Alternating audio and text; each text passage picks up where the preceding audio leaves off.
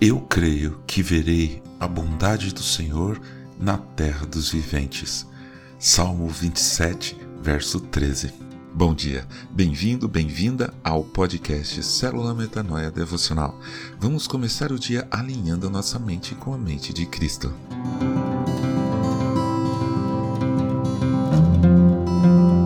Você já parou para pensar na quantidade de lixo que a gente produz na nossa casa?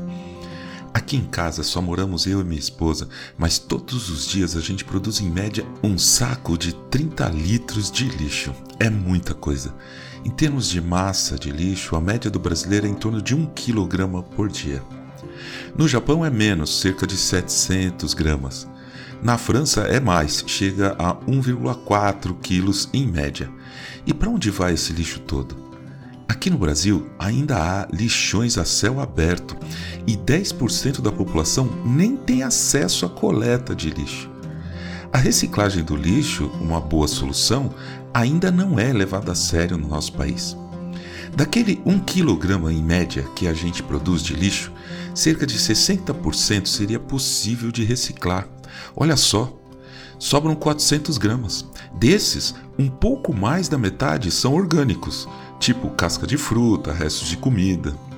Portanto, sobrariam apenas em torno de 100 gramas que realmente não tem o que fazer, é inservível. Então, de um quilo de lixo que eu produzo, 100 gramas apenas realmente teria que ser descartado totalmente. Estamos falando de duas coisas inaceitáveis: desperdício e poluição. Ambas desagradam a Deus. Imagina que você dá a seu filho um lindo sorvete de casquinha. Aí seu filho toma o sorvete e joga a casquinha fora. Desperdício. Como você se sentiria? Agora outra coisa, você limpa a sala, deixa tudo um brinco, cheirosinha, tudo no seu lugar. Aí seu filho vem comendo melancia e cuspindo as sementes pelo chão. É essas duas coisas que praticamos e às vezes sem pensar todos os dias: desperdício e poluição. Uma escritora francesa chamada Bia Johnson, de 43 anos, vive na cidade de São Francisco, nos Estados Unidos, com seu marido e dois filhos, dois meninos adolescentes. Eles têm um pote de vidro de um litro, onde guardam o lixo produzido por eles durante um ano.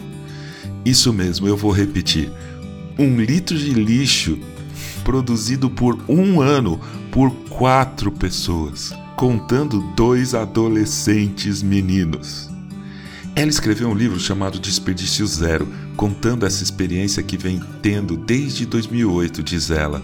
Nessa época, houve uma crise nos Estados Unidos e eles tiveram que se mudar para uma casa bem menor. E o que não coube nessa casa guardaram em um depósito. Aí, viram que 80% dos bens que tinham guardado nesse depósito não fizeram falta. Então desfizeram-se deles, não no lixo, claro. A partir daí, houve um despertar de consciência, um propósito de viver com menos, com o essencial. Isso é o que Deus quer da gente. Que vivamos sem desperdícios e sem destruir e envenenar aquilo que Ele criou. Ouça a palavra. E Deus disse: Façamos o ser humano à nossa imagem, conforme a nossa semelhança tenha ele domínio sobre os peixes do mar, sobre as aves do céu, sobre os animais domésticos, sobre toda a terra e sobre todos os animais que rastejam pela terra. Gênesis capítulo 1, versículo 26. Entende? Ele nos dar o domínio sobre a criação não quer dizer que a gente pode fazer com ela o que quiser. Significa, ao contrário, que somos os cuidadores da criação os zeladores, os pastores e agricultores, somos engenheiros florestais e oceanógrafos. Pense nisso hoje. Observe o lixo que você produz, reduza o desperdício e a sujeira. Cuide do que Deus falou para a gente cuidar.